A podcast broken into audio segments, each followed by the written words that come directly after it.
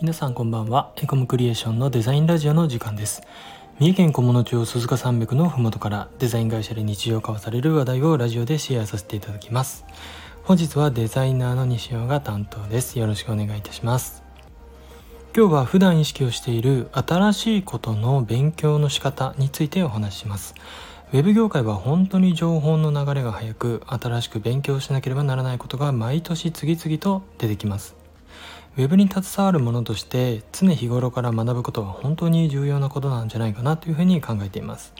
そこで西尾が実践している新しいことの学び方をご紹介したいと思います。僕はですね、えっと、3つのステップを意識しています。ステップ1つ目は、えー、本を10冊読んで重要な事柄を最短で捉えるというものです。何かを学び始める時とりあえず手を動かして触ってみるんではなくて書籍をひたすら読むということから始めることが多いです。これはウェブサイトでも構いませんが書籍の方がですね割と情報がまとまっていることが多いのでおすすめです。10冊あのしっかり読み込まなくてもいいので、まあ、1冊10分ぐらいの勢いでザーッと目を通します。そうすると当然1割くらいしか頭に情報は残りませんが、まあ、10冊も読むとですねこの内容ほとんどの本に出てくるなっていうふうに印象に残るどの書籍にも重複して重要だとされている内容が出てきます。その内容は基礎中の基礎なのでとにかく繰り返して読むことで頭に入れてさっさと基礎知識を仕込んでしまいます。で、えー、しっかり10冊読み込んだら、えー、ステップ2、えー、とにかく実践してみるっていう風な、えフェーズに移ります、え学びたい事柄について、えーともうとにかく数を実践していくというフェーズです、まあ、デザインを勉強したいならとにかくデザインを作ってみるとかマーケティングを勉強したいならとりあえずブログを開発えー、解説して広告をかけてみるといったようなことになります。そうするとですね当然あれこれってどうやるんだっけ？っていうような、えーと、壁にぶつかります。ここで本を軽く読んだことがあの生きてきます、えー、ちょろっとだけですね読んだだけでもあの時この情報を見たなっていう記憶があるので、えー、再度文献を当たりやすくなります。この時本を読んでいないとですねあの一人で、えーと、これどうやってやるんだろうっていうふうにソフトの上でこうグダグダグダグダ悩むことになってしまってとても非効率になります。でここで本を読んでいるとですねあの覚えがあるので必要な情報をですねあの再検索する、えー、効率が非常に良くなります。こうして実践しながらえー、困ったら書籍を当たり直してひたすらこう手を動かしていくっていうことをずっと続けていきます。まあ、最初にここをですねなんとなくやってしまうと、まあ、分からないことだらけですでですね嫌になってしまって、まあ、すぐやめてしまうっていうことも多いんじゃないかなというふうに思ってます。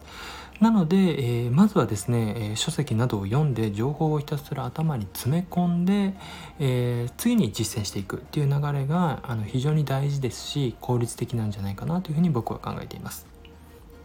はい、で次のステップ、え有識者に学ぼうっていうのが、え3つ目のステップです。えー、この段階まで来るとですね、まあ、未経験者というところから、まあ、初心者であったりとか、まあ、人によっては中級者ぐらいのレベルに上がっているんじゃないかなと思っています。ま、ひたすらこう自主制作をやっているというような感じですね。でここまで来るとですね結構書籍などの情報だけでは、ま、よくわからないものだったりとかこれってどうやってやってるんだろうというようなあの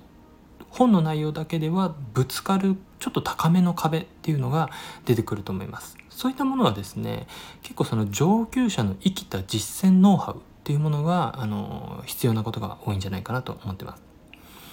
なので、えーと、いかにですねこの最初の高い壁に早くぶつかるようになるかっていうところとその高い壁にぶつかった時に一人悩むのではなくてこれはもう人に聞いた方が早いなっていう判断をすぐできるかどうかっていうのが、えー、効率よく新しいことを学ぶ上で非常に大事だと思ってます。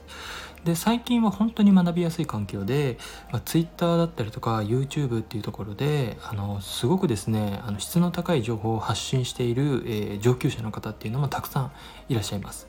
で、えー、そこで、え